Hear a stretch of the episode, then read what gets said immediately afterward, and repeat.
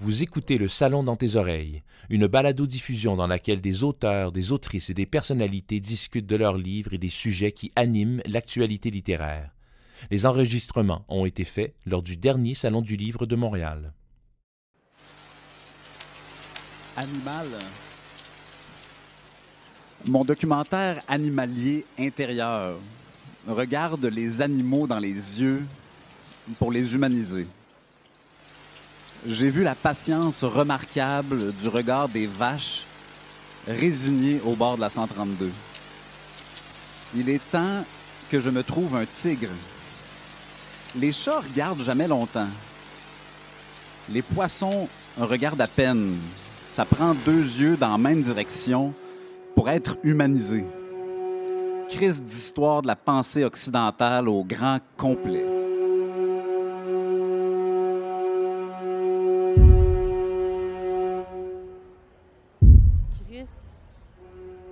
Crise d'histoire de la pensée occidentale au grand complet. Euh, les livres que j'ai lus et dont on va euh, entendre des extraits aujourd'hui m'ont fait sacré. Euh, c'est pas pour rien que ça s'appelle le cabaret de la parole libérée. Parce qu'on reçoit des auteurs qui n'ont pas eu peur de prendre leur plume et de la mettre là où ça fait mal euh, je m'appelle Émilie Dubreuil, je suis votre maître de cérémonie aujourd'hui. Bienvenue, je suis contente que vous soyez là. On est euh, comme dans la gare d'autobus un peu, mais on va essayer de, prêter l'oreille parce que c'est une parole libérée, c'est une parole de colère, d'indignation. Euh, c'est parfois tendre, c'est un appel à la révolution. On veut changer le monde, on veut éveiller les consciences. Et tout de suite, on va commencer par écouter les mots tirés d'un livre que Anne Panassoc, journaliste et anthropologue, a fait paraître chez Édito. Ça s'appelle Washat à la recherche des enfants disparus. On écoute Anne Panassoc vous livrer un extrait de cet excellent essai qui fait sacré à bien des égards. Le livre porte sur la disparition d'enfants lors d'évacuations médicales chez les peuples autochtones, chez les Premières Nations, euh, et le rôle des Oblats dans la disparition de ces enfants-là également. Mais les enfants euh, qui étaient envoyés à l'hôpital étaient parfois évidemment décédés sans qu'on ait averti leurs parents, ni de la cause, ni d'où était leur enfant, mais parfois, ils n'étaient pas tous décédés. Alors, c'est ce que je vous lis. Diane Petitcoué a été évacuée en 1965 à La Tuque, vers l'âge de six mois, à cause d'une pneumonie, seule, sans sa mère, comme cela se faisait à l'époque. Sa mère l'avait veillée quelques jours avant de pouvoir bénéficier d'un avion pour l'envoyer à l'hôpital de La Tuque. Plutôt que de la retourner à sa famille, l'hôpital l'a placée dans une famille blanche. Sœurs, frères, petits-enfants entourent la matriarche dans le chalet familial au milieu du bois sur leur terre ancestrale. Cinq générations à entendre l'histoire du retour de l'enfant volé. Cinq générations encore affectées. La mère, Alice Petitcoué, ne parle qu'Atikamek. Une femme fière de dire qu'elle a su bien s'occuper de ses 14 autres enfants. Dans le chalet où les plus jeunes alimentent le poêle à bois, l'aînée s'enveloppe de châle. Elle porte un béret avec une petite croix épinglée sur le côté, coquette et belle. Son aînée, Jacinthe, qui travaille maintenant comme directrice au conseil d'une autre communauté, prend la parole. On me l'a volé. On nous a volé notre sœur. C'est ce qu'on dit. C'est à peu près ce qui s'est passé. On a trouvé un document aux services sociaux, je l'ai vu, le papier, placement d'enfants. Puis c'était vraiment marqué abandon des parents. J'ai emmené ce document à ma mère, j'ai traduit le document. Elle se souvenait qu'elle avait signé un document, mais c'est le curé qui lui disait c'est pour qu'elle puisse être soignée. C'est pour ça que vous devez signer ce document. Mais c'est pas du tout pareil, là. C'est pas la même chose. Le curé au blanc, le père Jean-Marc Hull, avait fait signer un document d'abandon d'enfant à la mère de Diane en lui mentant. De l'âge de six mois jusqu'à peut-être cinq, six ans, ils n'ont pas eu de contact, mais elle, elle espérait toujours recevoir un OK, vous allez pouvoir venir chercher l'enfant, mais ça ne venait pas. Puis le seul moyen qu'elle avait pour avoir des nouvelles, c'était par le chef, puis par le curé aussi. Pourquoi c'était la seule façon? Parce qu'eux autres, ils vivaient sur le territoire. Puis quand ils avaient la chance d'aller au village de, Sanmore pour faire l'épicerie ou des choses comme ça, bien, ils allaient chercher de l'information. Sanmore, un petit village forestier établi le long du chemin de fer, n'existe plus aujourd'hui. On n'imagine pas l'isolement de ces communautés dans les années 70. Encore semi-nomades sur les territoires de chasse, une partie l'année sous les tentes, l'autre dans des cabanes sans électricité, encore moins le téléphone. Lorsque les enfants étaient ainsi hospitalisés, il était très difficile pour les parents, voire impossible de leur rendre visite. Il fallait canoter depuis les territoires de chasse et portager jusqu'au chemin de fer pour ensuite prendre le train, soit jusqu'à Amos, vers l'ouest, ou la Tuque vers l'est. Quelques années après avoir signé ce formulaire sur l'injonction du père Oblat, Alice, la mère de Diane, se retrouve à l'hôpital pour accoucher d'un autre enfant. Bien qu'elle ne parle pas français, elle arrive à questionner les infirmières sur l'état de santé de sa fille Diane, qu'elle croyait hospitalisée depuis tout ce temps. Christine, une autre de ses filles, agit comme traductrice. Une fois, ils lui ont dit Elle veut pas te voir, ta fille. Oublie-la, elle veut pas te voir. Elle veut pas te voir, ta fille. C'est ça qu'elle s'est fait répondre. Un propos qui est repris par un blanc au village qui avait le si précieux téléphone. Oublie ta fille, t'as d'autres enfants, puis fais-en d'autres encore. Puis elle éclate de rire et à sa suite toute la famille. Ma mère a répondu Non, c'est quand même mon enfant. C'est ma fille, puis je suis attachée à elle. Je veux la garder. Mais on a décidé pour elle. J'ai des, euh, des frissons, Anne, en lisant ton livre, comme je disais. J'ai sacré beaucoup. Parce que c'est incroyable euh, ce que. Je tutoie Anne parce qu'on a été collègues de travail pendant longtemps. C'est pas par excès de familiarité, mais j'ai envie de te demander pourquoi, après un- des reportages, après une série de balados sur le même sujet, euh, on est au Salon du Livre, le livre est à l'honneur. Pourquoi rapidement tu as choisi d'écrire un livre? Euh, c'est l'éditeur hein, qui m'a approché. c'est l'éditeur qui m'a approché. Puis je trouvais que c'était une drôle d'histoire au début. Puis après ça, je me suis dit non parce que ça va aller rejoindre d'autres personnes, des gens qui n'écoutent pas nécessairement un balado. Je pense que les balados, c'est une question de génération. Et puis un livre, ça reste. Hein, je ne sais pas mon âge, moi, un livre, ça reste. Et je pouvais mettre plus d'anecdotes, d'écrire davantage. Et puis aussi rajouter les petits les, éléments de nouvelles qui se sont rajoutés depuis mon balado, là, qui date de 2018 quand même déjà. Tu es anthropologue de formation, tu as fait plein de reportages sur des questions autochtones. As-tu l'impression qu'il y a plus d'intérêt, de curiosité, d'attention qui est donnée à ce qu'on a fait subir aux, aux nations autochtones aujourd'hui? Le- oui, le vent a tourné, mais il faudrait qu'il vente plus fort. Ouais, pourquoi?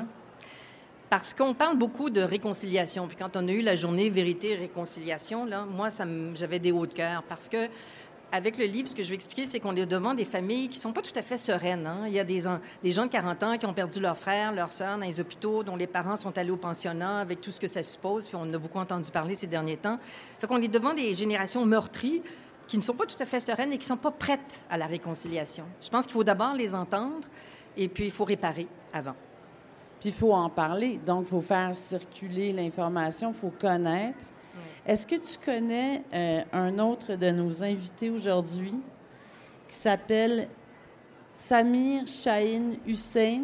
Oui, j'ai Oui. lu son livre. J'ai lu, je l'ai lu d'abord en anglais. Samir est là. Je l'ai lu en anglais parce qu'il l'a fait sortir en anglais d'abord et ensuite en français. Et je l'ai envoyé aux Atikamekw, euh, avec qui je travaille beaucoup, les Atikamekw et les Inuits, qui justement parlent d'évacuation médicale parce que c'est de ça dont parle Samir. Les évacuations médicales.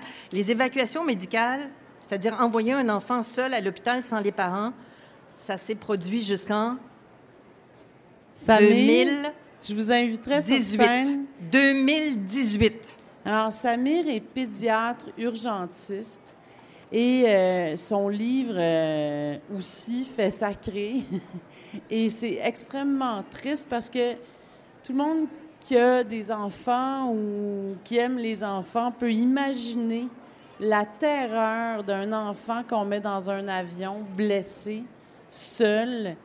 Et euh, Samir a vu ça, a été témoin euh, de la- de l'arrivée d'enfants euh, qui sont arrivés complètement terrorisés à l'hôpital et il a décidé de prendre la plume, malgré un horaire qu'on devine assez chargé. Pourquoi Samir? Pourquoi écrire? Ton micro. Ah, micro. Bien, il y avait deux raisons, en fait, euh, et puis j'en parle dans le livre. Euh, durant la campagne Tiens ma main, qui a été lancée en 2018, c'est vraiment pour euh, dénoncer cette pratique-là. on a pu, on a eu la victoire dans le sens que la pratique a été, on a mis fin à la pratique en octobre 2018. Mais, fur et à mesure, il y avait des hauts et des bas durant la campagne. Puis une des choses qui est vraiment qui a sorti, qui m'avait choqué, c'était quand l'ancien ministre de la Santé, Gaétan Barrette, aurait euh, tenu des propos qui perpétuaient des stéréotypes euh, racistes envers les Inuits en particulier, mais les Autochtones en général. Donc, ça en soi, le fait qu'un médecin, un radiologiste, euh, ex-président de la Fédération des médecins spécialistes du Québec, ministre de la Santé, puisse dire des propos comme ça en toute impunité parce qu'il a pu terminer son mandat.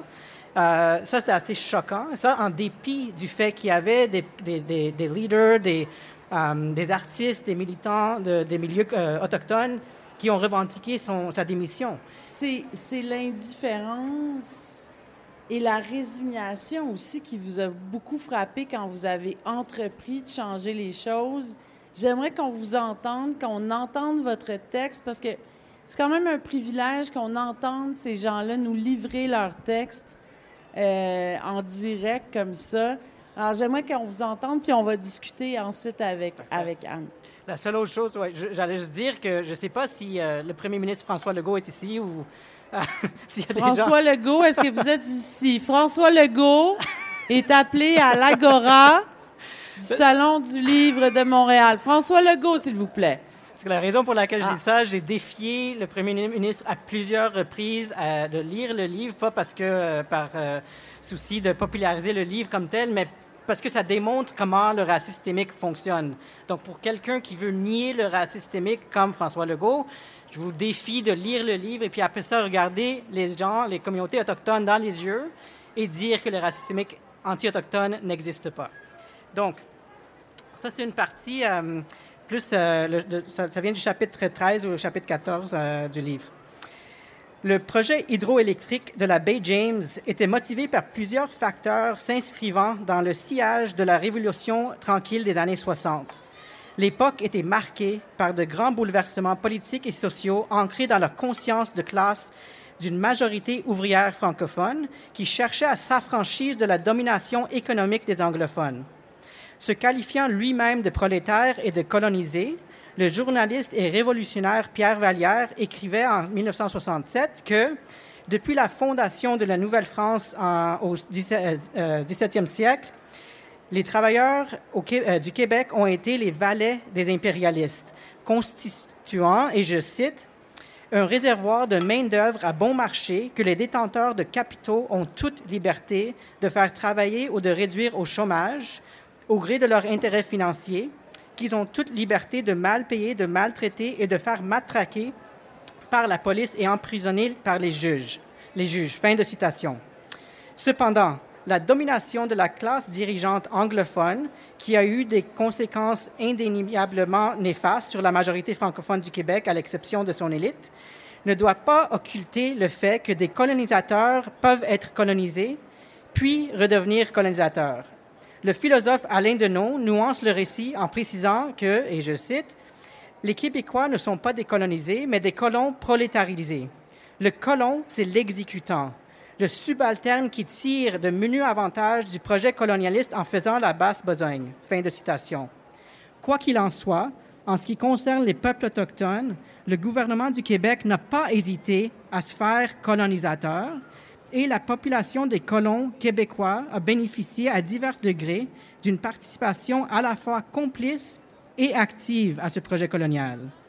Pendant que les Iou, ou les Cris, et les Inuits se voyaient forcés de renoncer à leurs droits sur leurs terres en signant la Convention de la baie James et du Nord du Québec, les gestionnaires d'Hydro-Québec, le gouvernement du Québec et la société euh, coloniale ont grassement profité et profitent encore de l'expropriation. À la lumière de tous ces chiffres, l'argument des capacités budgétaires limitées brandi par le ministre de la Santé et des Services sociaux, Gaétan Barrette, après encore plus farfelu, puisque le gouvernement profite de la déposition vécue par les mêmes collectivités Cri et Inuit, dont les enfants ont subi de façon disproportionnée les effets de la règle de non-accompagnement d'évacuation aéromédicale du Québec. Je cite souvent le commentaire d'une ancienne résidente en euh, pédiatrie de l'hôpital de Montréal pour enfants. Quelques semaines après le lancement de la campagne Tiens ma main, elle m'a envoyé un courriel pour me faire part de son soulagement de voir que les choses bougeaient enfin dans ce dossier. Je ne compte même plus le nombre de fois où, pendant ma résidence, je me suis trouvé dans une situation où cette politique touchait un enfant que je soignais. Nous savions que c'était la règle, nous savions que c'était horrible, et pourtant, nous continuons comme si de rien n'était. Ces mots décrivent bien notre complicité dans l'acceptation des injustices infligées aux Autochtones. Le, danger, quand l'injustice devient normale, c'est que même l'individu le plus sensible finit par se désensibiliser aux, souffrances que celle-ci provoque. Dans ce livre, j'utilise la campagne Tiens ma main comme étude de cas pour explorer des vérités dérangeantes sur le traitement des enfants autochtones et de leurs familles par les gouvernements coloniaux, en soulignant le rôle génocidaire de l'establishment médical dans la colonisation et le colonialisme.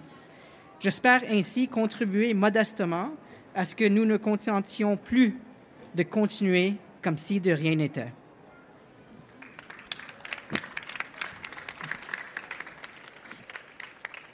Merci, merci. Euh, Samir, j'aimerais que vous nous expliquiez un peu qu'est-ce qui est à l'origine de ce livre? Comment vous, avez tout d'un coup cette épiphanie et vous dites il faut absolument que j'écrive?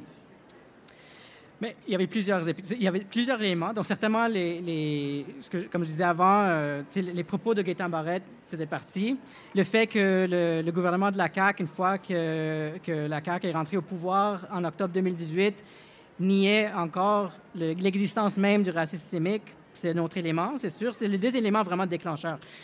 Mais euh, l'autre, euh, l'autre élément aussi, c'est que euh, vous avez dit, moi j'étais témoin, mais je même, j'étais pas témoin, je participais dans cette, cette pratique-là. C'est-à-dire que moi, j'ai, étudié à McGill, j'ai fait la plupart de ma résidence en pédiatrie à McGill, notamment en soins intensifs, aux urgences. Et puis, je suis patron à l'hôpital de Montréal pour enfants depuis 2009. Euh, à l'urgence puis aux soins intensifs. Et euh, moi, je faisais partie, je voyais ces enfants-là, puis moi, je pensais que c'était juste normal pour des années, des années, des années. Puis en fait, durant l'été de 2017, il y a eu deux enfants qui sont venus du nord du Québec, de Nunavik, des Inuits, euh, séparés de quelques semaines. et puis ces enfants-là étaient envoyés seuls. Un enfant avait eu des blessures parce qu'il est tombé de son véhicule tout-terrain puis l'autre avait euh, avalé une pièce de monnaie puis s'est coincé dans son œsophage. Ça arrive souvent même ici. Euh, mais ces deux enfants-là sont venus seuls et puis pour une raison quelconque, ces deux enfants-là m'ont hanté pour des jours, des semaines, euh, des mois, parce que à ce moment-là, je pouvais pas comprendre comment en 2017 ça continue. C'était quoi? C'était leur regard? C'était qu'est-ce que vous voyez dans ce regard C'était leur regard. Le, fait, en fait, que nous, comme, comme pédiatres, qui sont censés de soigner les enfants, qu'on était, euh, qu'on faisait partie d'un système, en fait, qui les traumatisait, qui, les, qui faisait mal. Donc, toute la question de d'abord pas nuire, qui est, censée être une partie intégrante de notre travail, c'était pas le cas, en fait. On, faisait mal à ces enfants-là, parce que souvent, ces enfants-là, puis Anne, je suis sûre, euh, peut en parler aussi, ces enfants-là, ces familles-là euh, portent les séquelles de ces séparations pour des mois, des années il y avait des enfants qui sont décédés sans leurs parents euh, à leur côté pour pouvoir tenir la main pendant leur dernière respiration. Donc, donc ça, c'est quand même assez grave. Et puis, c'était évitable. C'est ça l'enjeu. C'est pas comme si c'était pas évitable. C'était évitable. On aurait pu changer ça dans les années 1990. En fait, ça aurait pu changer. Vous dites, euh, vous parlez beaucoup de la notion de racisme systémique. Est-ce qu'on pourrait parler aussi d'une sorte d'indifférence? Bien, je pense que ça, ça, ça, va souvent main dans la main. C'est facile d'ignorer euh, ce qui se passe euh, euh, si on ne prend pas conscience. Donc, le concept pour moi du colonialisme médical, en fait, ça sous-entend le, le, racisme systémique anti-autochtone en particulier. donc, oui, certainement qu'il y a une indifférence, mais l'autre élément que je, je trouve qu'il est important à souligner, c'était comme on a vu avec les propos de Gaétan Barrette, il y a des gens qui ont beaucoup de pouvoir qui peuvent faire certains propos qui perpétuent et consolident en fait le racisme systémique. Parce que quand on parle du racisme systémique, euh, c'est souvent des, des c'est pas forcément des, des, individus tout le temps. En fait, le, euh, Maurice Sinclair, qui a présidé le, la commission sur la vérité et la réconciliation, il dit souvent euh, il, que j'aime, il dit euh, le racisme systémique, c'est le racisme qui, qui est là après qu'on s'est débarrassé des racistes. Mhm. Puis je pense que ça aide à comprendre. structurel. C'est structurel, exactement. Anne, vous avez, vous avez- tu as lu le livre de Samir? Est-ce que, est-ce que les choses ont changé depuis 2018 à l'hôpital? Là, toi, est-ce que, est-ce que lorsque tu reçois un enfant qui est accompagné de son parent, ça change quelque chose? C'est vraiment euh, c'est jour Comment? et nuit. C'est jour et nuit. Euh, les enfants, en fait, c'était intéressant parce que la première, le premier enfant qui a été envoyé avec ses parents, c'était en juillet 2018. Juillet 2018. Et puis, c'était un enfant, euh, sa mère, dans le passé, elle a eu deux autres enfants qui ont été envoyés seuls.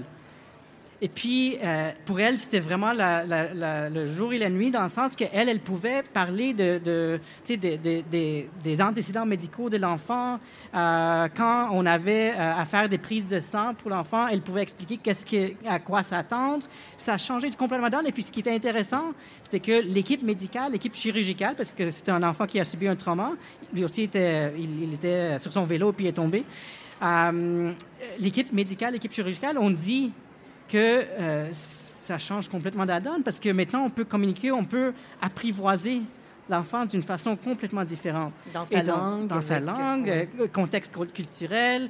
Vous savez, quand ces enfants-là étaient envoyés chez nous euh, avec des appendicites, des fractures euh, au bras, souvent, ces enfants n'avaient eu reçu aucun médicament antidouleur. Oh. Zéro. Pourquoi? Parce que l'équipe qui faisait le transport, ils disaient, « Ah, mais l'enfant ne pleurait pas. » Ben, si on parle avec certaines communautés, de certaines personnes qui, viennent des communautés inuites parmi d'autres, on va apprendre que certains enfants vont exprimer leur douleur d'une autre façon. C'est pas forcément qu'ils vont commencer à pleurer, mais si le parent était là, la- tu sais, la- la- la- l'approche pourrait nous dire ah non, mon enfant est malade, euh, il y a de la douleur, puis on aurait pu donner quelque chose, mais souvent, donc ça aussi, ça- c'est ça que je veux dire quand je dis que on a causé la, on a, on a- on a fait du mal à ces enfants-là depuis des années.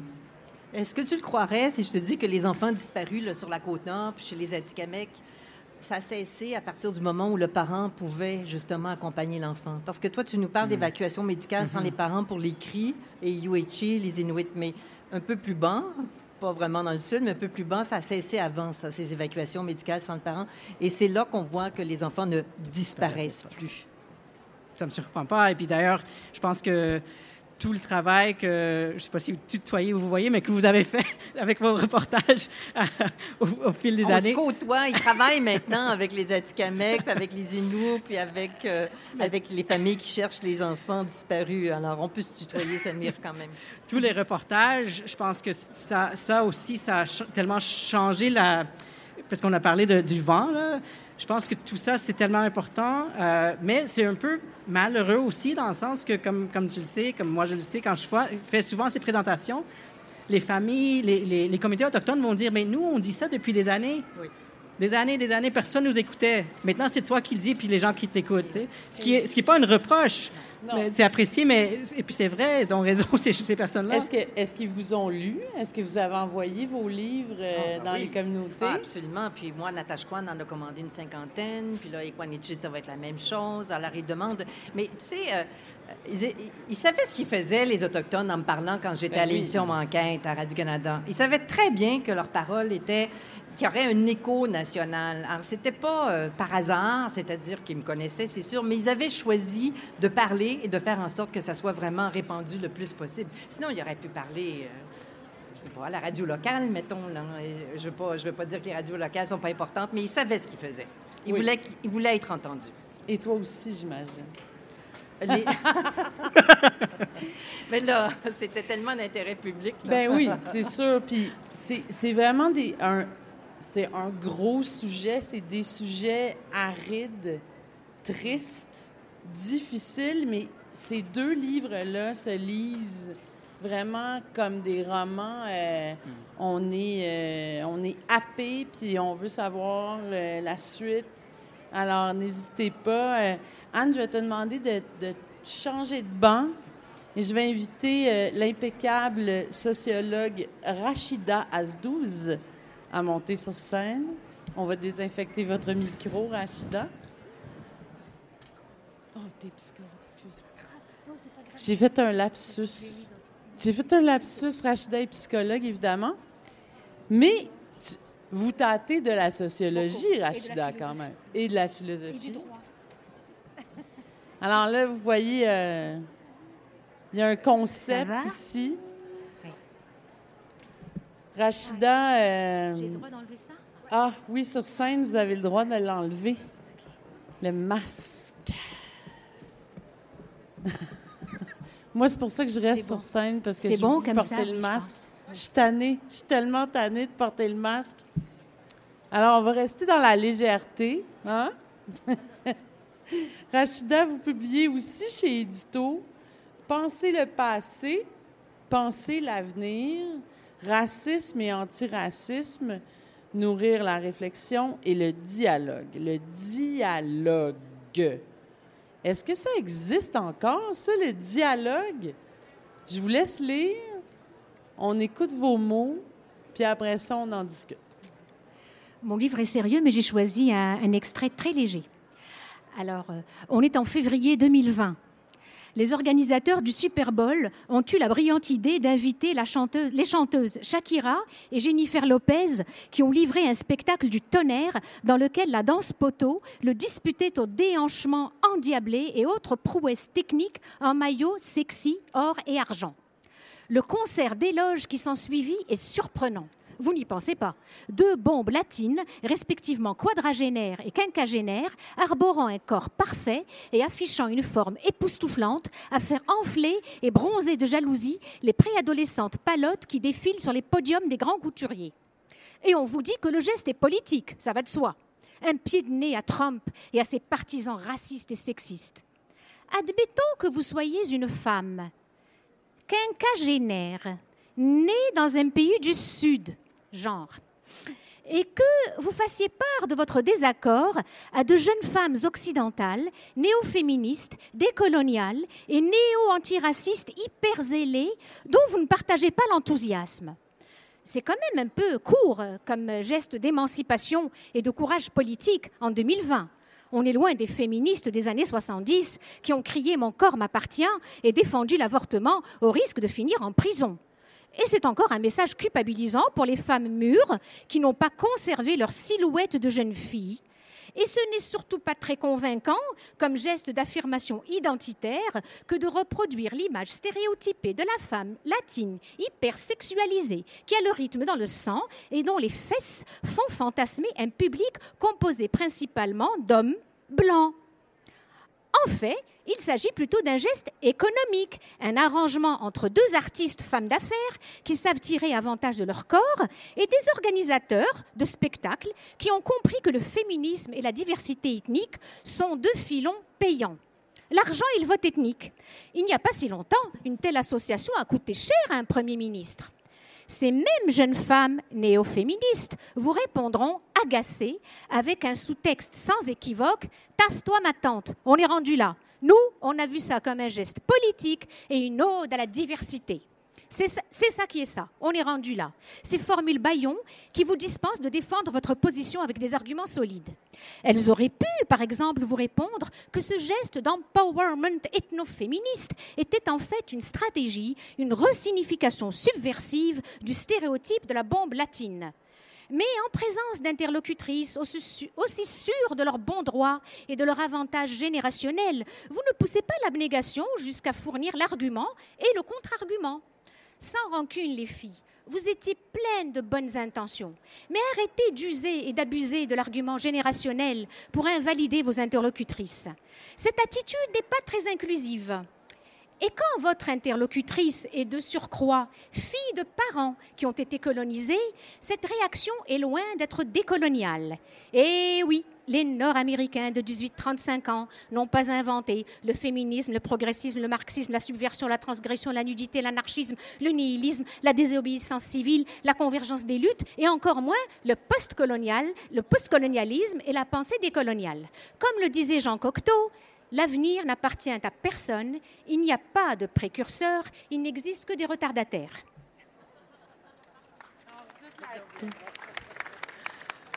Vous êtes la Jennifer Lopez du monde intellectuel québécois, je pense. Non, j'étais la quinquagénaire.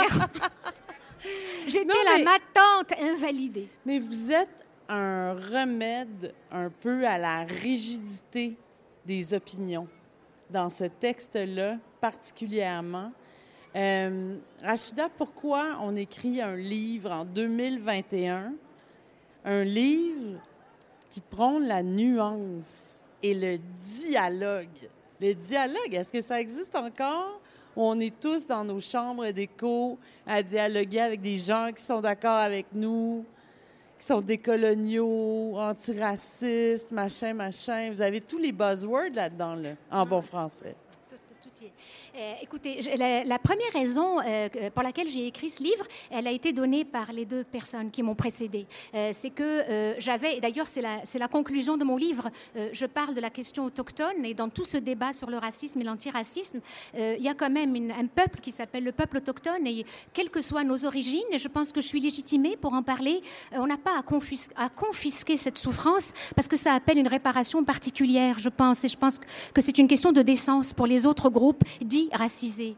Euh, mais j'ai écrit aussi ce livre parce que je participe parfois au débat public et j'ai trois minutes pour le faire. Je suis interviewée par un journaliste et donc je n'ai pas le temps d'y mettre les nuances. Et, je dis bien les nuances et pas la modération. Parce que dans ce débat identitaire, tout le monde euh, déplore depuis quelque temps que le débat est polarisé et que les gens modérés ne se prononcent pas.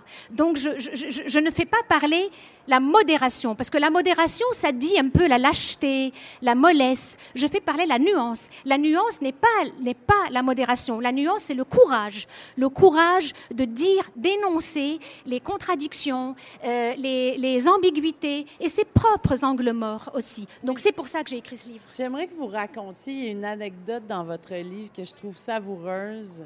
L'anecdote de la pâtisserie à Pâques. Ah, mon Dieu.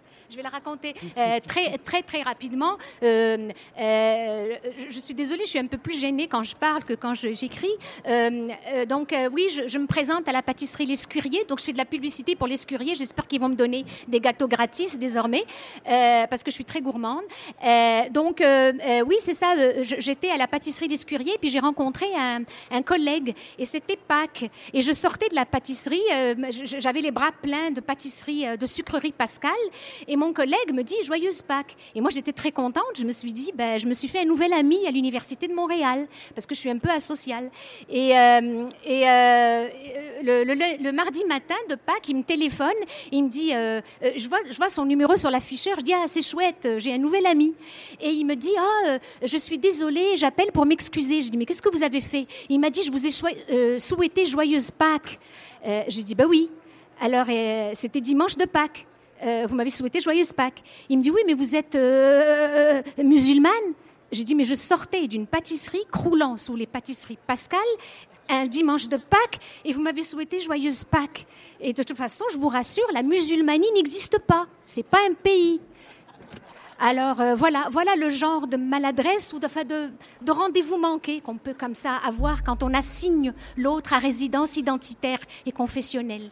J'ai beaucoup aimé dans votre livre cette expression-là d'assigner les gens à résidence identitaire, en fait, de les enfermer dans une simplification à outrance des identités. Euh, est-ce que c'est le danger ou le backlash en bon français des mouvements antiracistes? Euh, oui, d'abord, je, tiens à préciser que moi, je dénonce rien. Je dénonce pas le wokisme, je dénonce pas, je ne suis pas dans la dénonciation, je suis dans l'énonciation des, nuances. J'essaie de les expliciter, d'abord pour moi-même, de mettre des mots. Donc, euh, oui, euh, oui, les assignations à résidence, c'est le danger qui nous guette parce que on est dans un débat identitaire qui dit la diversité et qui dit la, fluidité des frontières. Toutes les frontières se fluidifient et mon Dieu, tant mieux, tant mieux, les, les frontières de genre, les frontières ethniques, même les frontières idéologiques. Ça ne veut plus rien dire, la gauche, la droite. Et donc, on dit la fluidité, mais en même temps, on vient d'ériger un énorme mur entre les racisés et les autres. Et, c'est ça, pour moi, l'assignation à résidence. Et parfois, le mieux est l'ennemi du bien, parce que je suis une antiraciste. Mais je pense que l'antiracisme aussi doit, se conjuguer au pluriel. Il y a plusieurs façons d'être antiraciste. Il n'y a pas qu'une seule façon, et ça commence par le vocabulaire. Il y a aussi plusieurs façons de le nommer, le racisme et l'antiracisme. Merci Rachida. Merci à vous. Merci. Alors, on va, euh, on va définir et enfermer dans une identité le jeune homme qui est à ma droite, Alexis Martin, musicien. Je vais me limiter à ce caractère identitaire. Musique.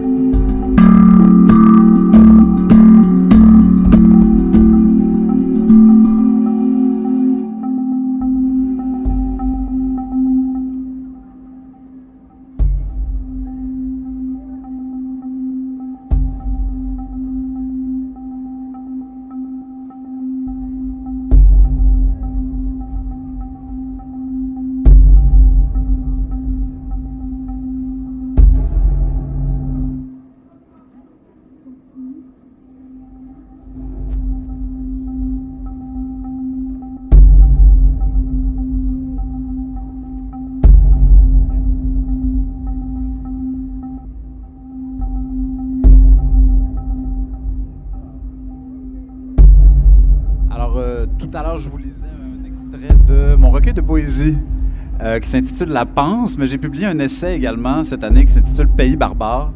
Euh, je vous en lis un extrait. On en parlera peut-être après.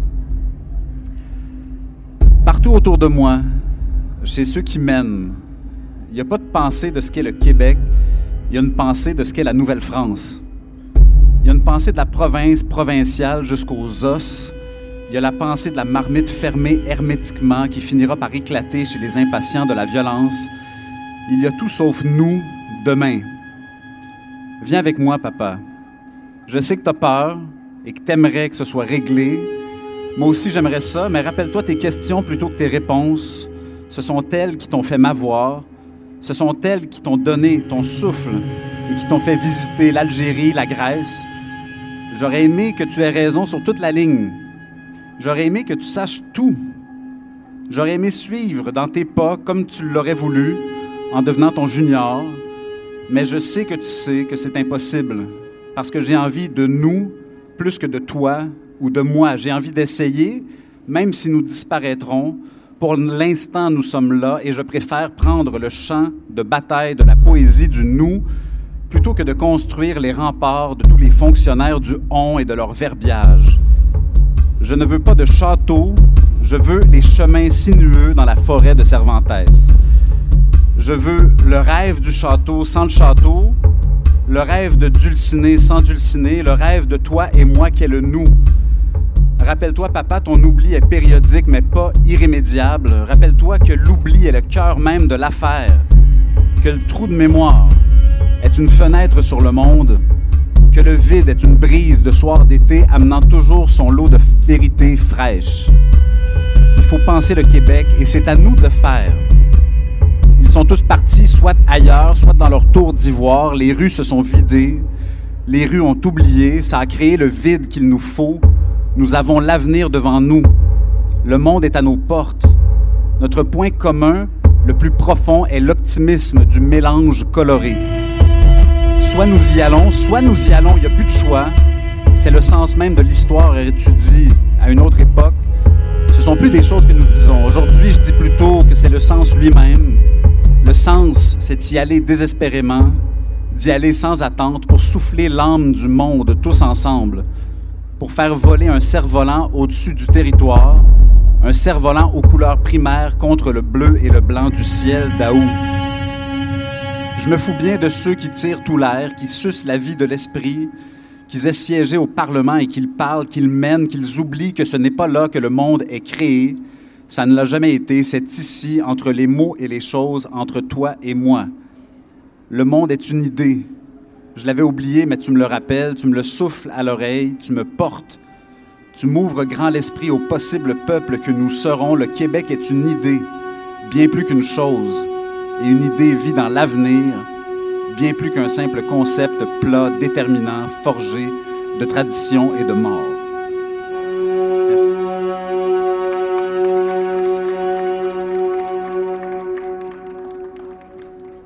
J'avais mis sur mon veston, mais il est dans mon panier, j'avais mis mon petit macaron du bain à quin avec les titres Trou de mémoire, prochain épisode.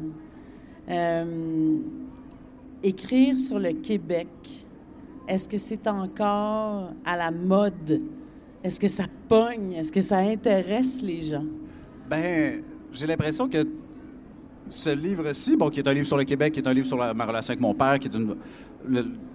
C'est pas. euh, Je ne l'ai pas écrit certainement pour que ça pogne. Je l'ai pas écrit parce qu'il fallait euh, être dans l'air du temps. Je l'ai pas. Rien de tout ça. Je l'ai écrit parce qu'il fallait que ça sorte. C'était vraiment ça. Euh, ça faisait 20 ans que mon père était décédé. C'est mon fils qui est là-bas, venait juste de naître. Puis je voyais de plus en plus l'identité québécoise comme devant penser pour l'avenir. Que de, on a parlé de la CAQ tantôt. La CAQ comprend l'identité québécoise comme tournée vers le passé. Puis je- comme c'est pas comme ça qu'on va construire le Québec. Il faudrait peut-être nuancer ça. Je pense qu'il y a certaines personnes qui ne seraient pas d'accord avec ça. C'est Bien votre entendu. opinion, mais, mais vers l'avenir, mais il y a une blessure que vous évoquez là-dedans. Il y a une blessure passée. C'est un peu le, le- le- le lien avec le père, le Québec.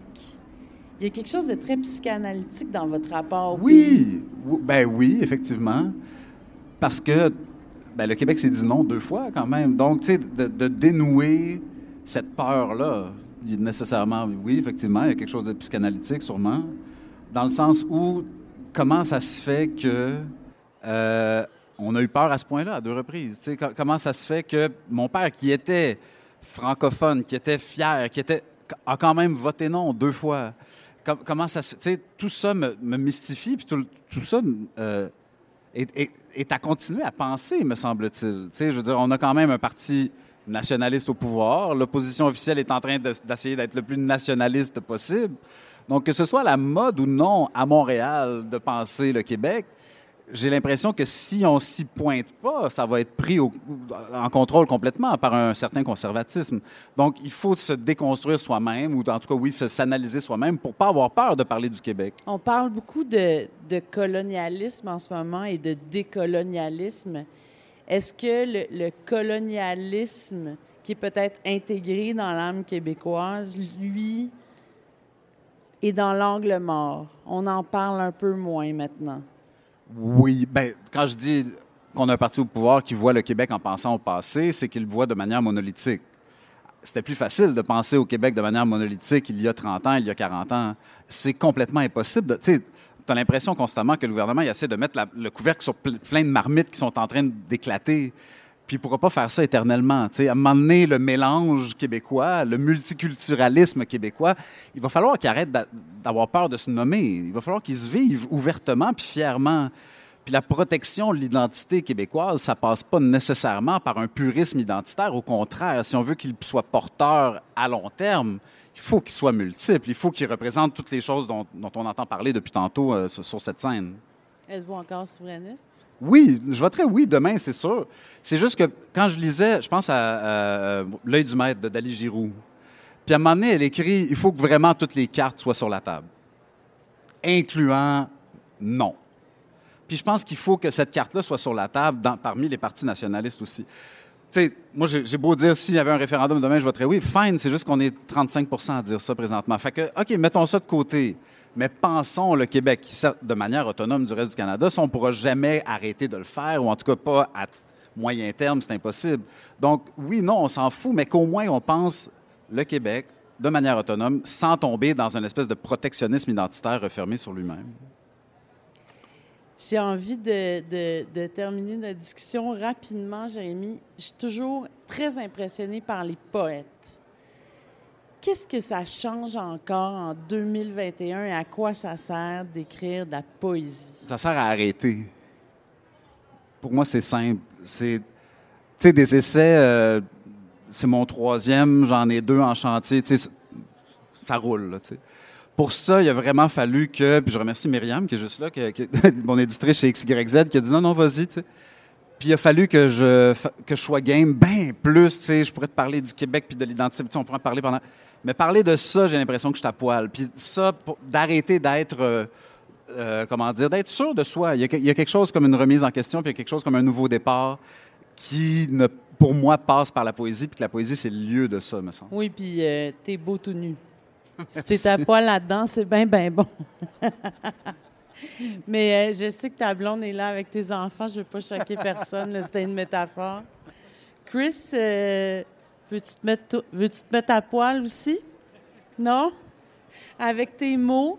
Parce que dans le livre, Chris Bergeron euh, publie, c'est un roman autobiographique biographique de science-fiction en rose bonbon. Le lettrage est rose bonbon parce que ça éclate. Il y a des coups de gueule là-dedans. Il y a beaucoup d'humour.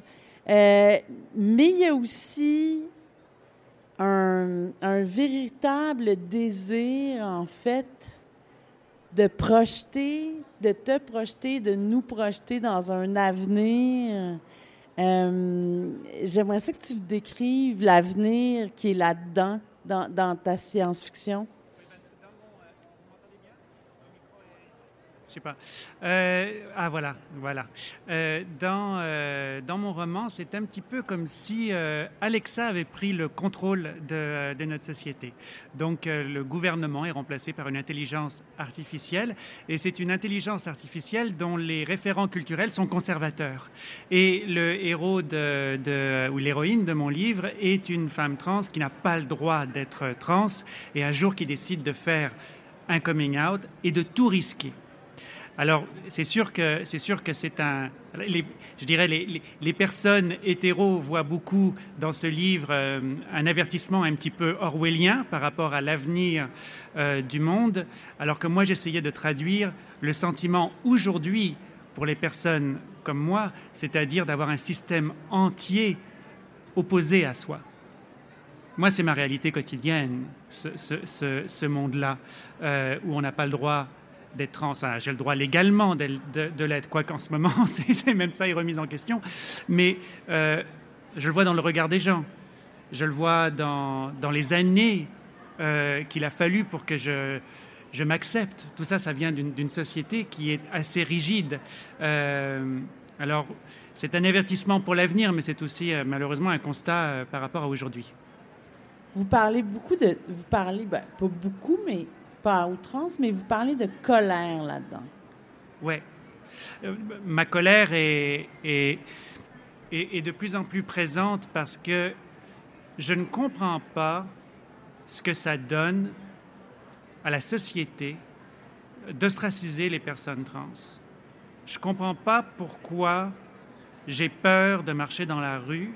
Je ne comprends pas pourquoi j'ai peur d'aller aux toilettes. Je ne comprends pas pourquoi j'ai peur de voyager ça sert à qui? Alors longtemps, je me suis dit, c'est comme ça, la société prend son temps pour avancer, et petit à petit, en effet, les choses évoluent, et, aujourd'hui, ça va beaucoup mieux, bien évidemment, ça va beaucoup mieux, parce que des femmes trans parlent aussi, et, des femmes trans et toutes sortes d'autres personnes. Et des euh, hommes trans aussi. Et des hommes trans et des personnes de toutes sortes de minorités, ont aujourd'hui le courage de, de parler. Mais c'est dommage que, que ce, que, qu'une grande partie de notre vie serve à mener ce combat. Euh, on pourrait faire autre chose. Voilà. Alors là, vous allez faire autre chose, vous allez nous lire ce que vous avez écrit. Ben oui, alors le coming out, c'est quelque chose qui est, qui est un état permanent quand on est trans, hein, parce que dès que je marche dans la rue, par exemple, les gens me regardent et ça se voit dans le regard, il y a comme une interrogation. Alors, euh, j'ai écrit un coming out, qui est une sorte de manifeste. C'est les mots que je me répète quand je marche dans la rue, en quelque sorte, euh, des choses que j'ai envie de dire aux, aux gens. Et là, c'est le coming out du personnage face à cette machine, cette Alexa euh, euh, dictatoriale. Alors allons-y. J'espère que, heureusement, je travaille en pub, j'ai pas Amazon comme client, donc euh, je peux dire du mal d'Alexa. Par contre, j'ai Google, alors je peux pas dire Google Home. Alors j'y vais. j'ai tellement l'habitude de cacher la vérité que je n'arrivais pas à te la dire autrement qu'à demi-mot. J'ai oublié l'art de trancher. Il faut pourtant bien que je porte un coup. Je vais t'en porter deux.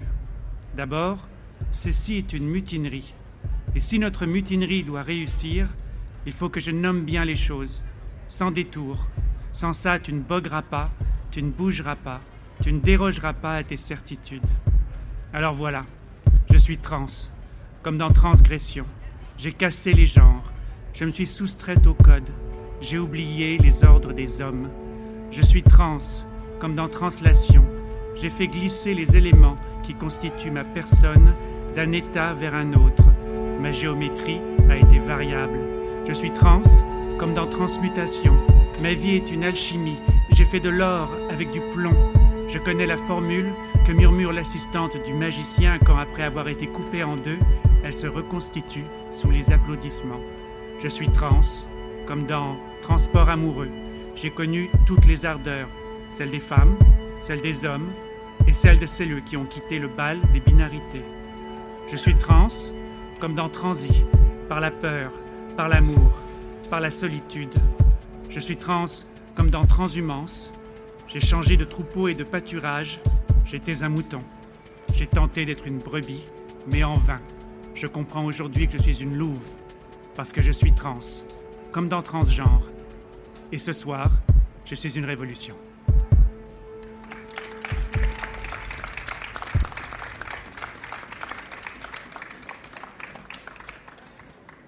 C'est touchant, c'est beau. Merci. Euh, pourquoi le, le- le roman?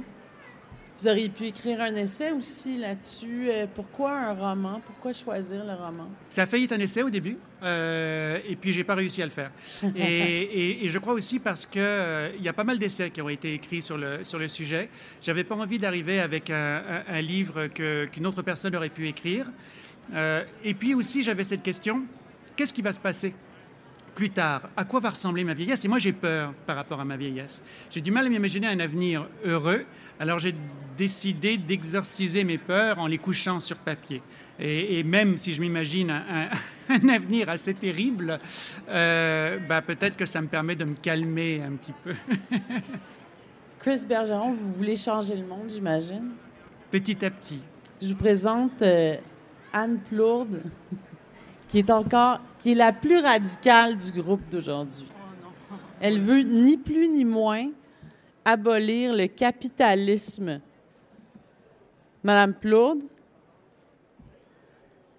il y en a d'autres qui ont eu cette idée-là dans l'histoire, paraît-il. Pourquoi en 2021 on écrit un essai pour dire qu'il faut qu'il faut aller au-delà du, du capitalisme? Ben, si on va pas au-delà du capitalisme en 2021, on est plus près que jamais de la fin du monde. C'est un peu la fin du capitalisme ou la fin du monde, je vous dirais là.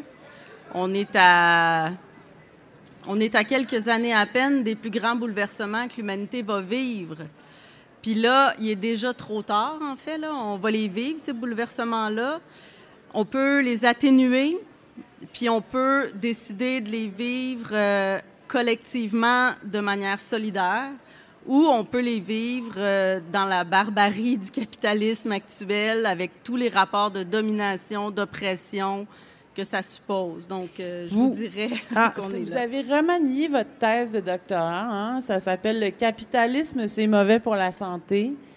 Euh, je vous regarde, vous avez tous vos masques, vous avez présenté vos passeports sanitaires pour rentrer. Ça fait presque deux ans qu'on est dans cette maudite pandémie-là.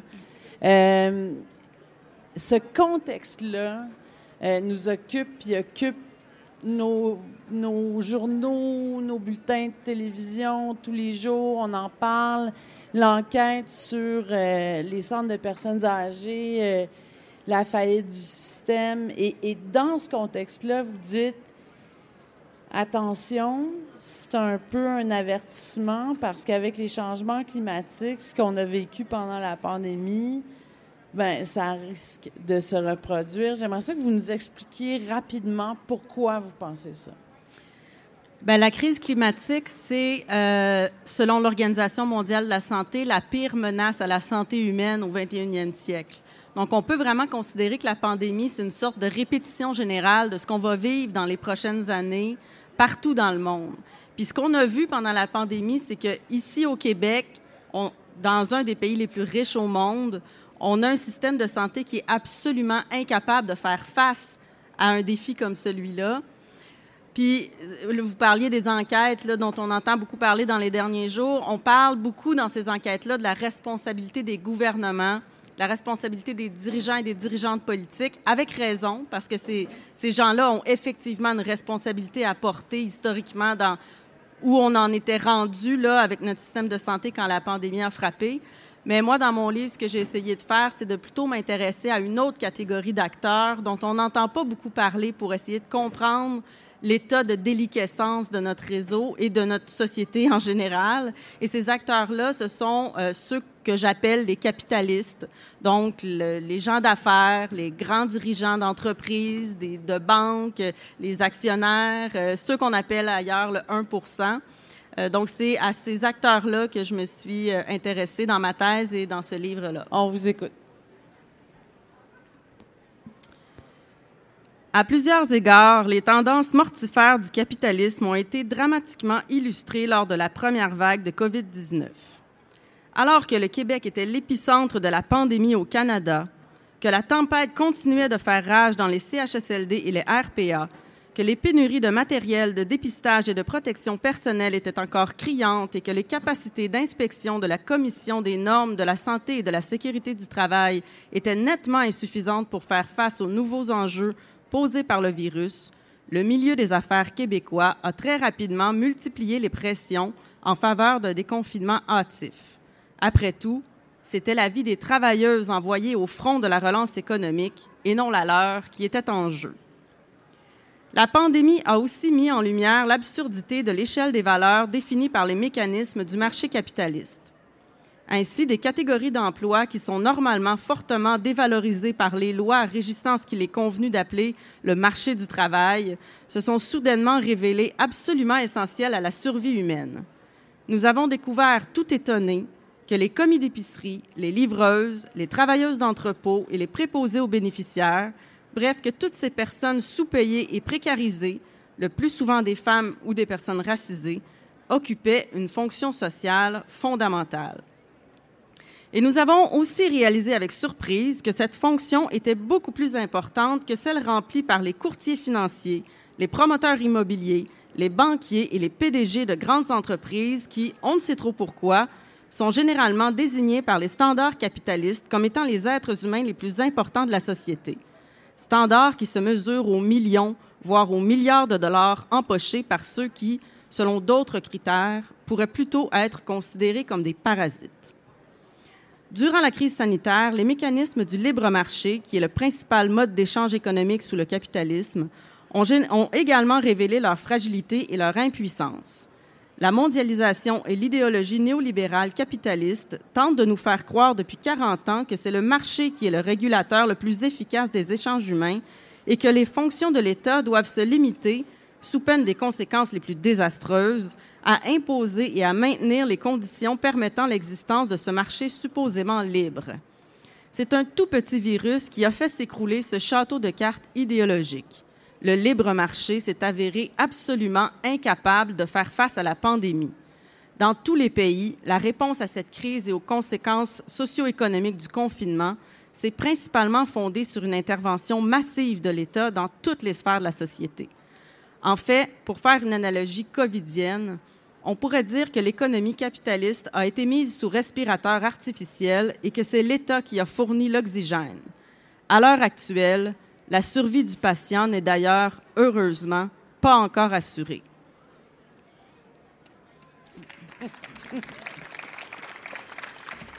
Anne, vous êtes pas. euh, vous êtes. Ça réveille. Hein?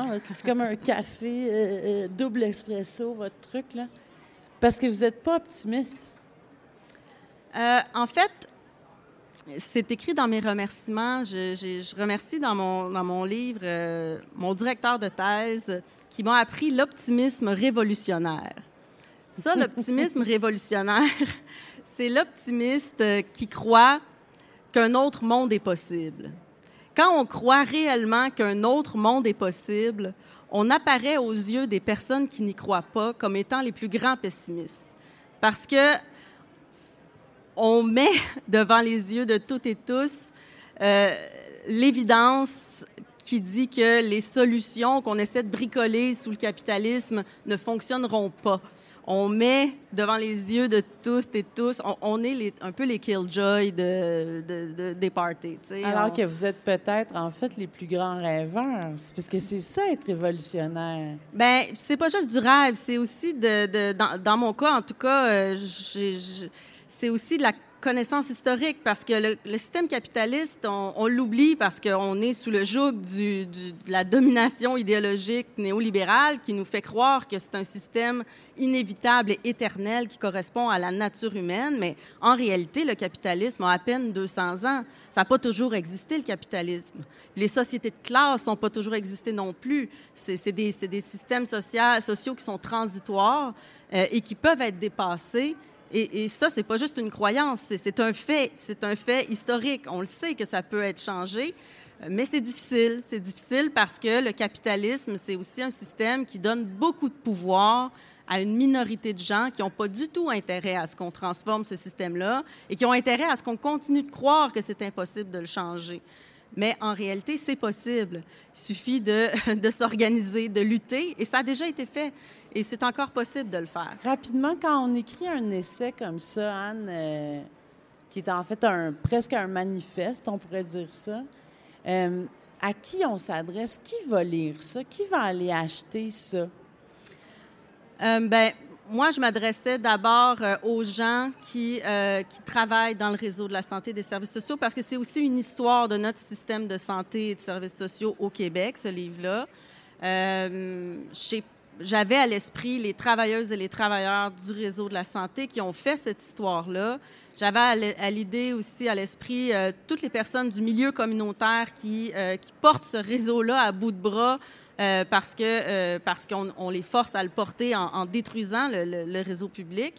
Euh, donc, je pense que ces gens-là ont clairement un intérêt euh, à, connaître l'histoire de leur réseau puis à comprendre pourquoi on se retrouve aujourd'hui avec un, système de santé qui est même pas capable d'assurer les services de base.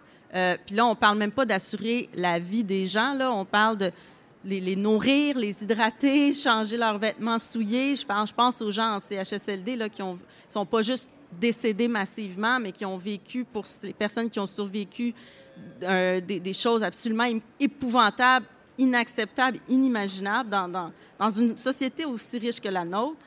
Euh, donc, je pense que, puis je pense que plus largement, euh, moi, j'ai senti un besoin de comprendre la, part de- de la population. J'ai eu des demandes pour des conférences pendant que la pandémie. Ce livre-là a été conçu pendant la pandémie. Hein. Euh, J'avais des demandes de conférences pour expliquer ce qui, ce qui- les gens avaient besoin de comprendre. Euh, puis je pense que ça peut intéresser euh, toutes les personnes qui ont besoin de comprendre pourquoi tous les gouvernements, les uns après les autres, ont agi dans la même direction, c'est-à-dire celle de démanteler quelque chose d'extraordinaire qu'on avait créé au début des années 70 au Québec, euh, qui était un réseau public de santé et de services sociaux qui, euh, qui aurait pu faire la différence si, euh, si on ne l'avait pas démoli. Oui. Samir, est-ce que vous avez quelque chose à dire là-dessus? Ah, puis je tiens à dire que je suis pas la seule révolutionnaire ici. Hein. Il y a Samir aussi qui fait un bon travail là-dessus. Les autres révolutionnaires, Anne, Je ne connais pas les autres, mais... Si vous voulez revenir, peut-être vous asseoir euh, pas loin, là, ou sur la scène. Euh, il nous reste un petit peu de temps. J'ai envie de vous offrir en pâture au public. Est-ce qu'il y a ici des gens qui ont des questions à vous poser? Oui, monsieur, je vais faire comme dans l'école des fans. Je ne sais pas si vous en souvenez. Alors, merci déjà de donner la parole. Euh, j'ai trouvé votre discours très très intéressant. Moi, personnellement, j'ai 24 ans et j'aimerais m'engager de plus en plus justement pour euh, changer ce système qui semble, comme vous l'avez dit, euh, être ancré dans la pierre, mais on sait très bien que ce n'est pas ancré dans la pierre du tout. Donc, je voulais savoir quel est votre mot d'inspiration pour les générations de mon âge et celles qui arrivent, on va dire. Merci. Euh, ben moi, euh, je suis très heureuse parce qu'il y a un autre livre extraordinaire qui a été écrit dernièrement et j'arrête pas de parler de ce livre-là. Euh, c'est pour une écologie du 99% qui était qui était publié chez Lux éditeur. Donc vous pouvez aller voir là, leur livre est en vente.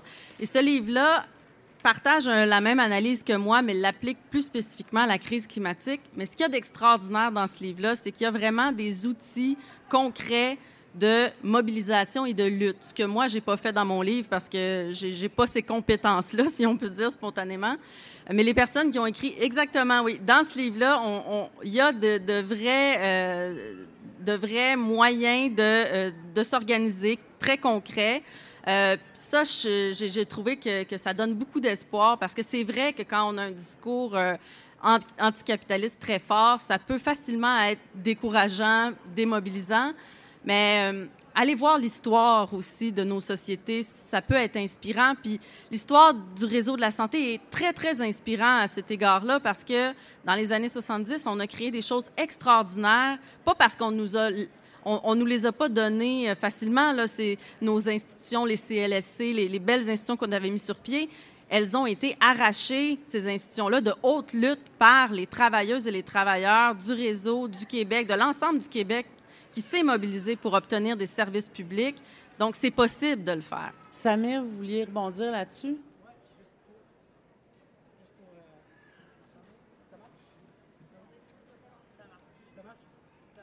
One, two, one, two.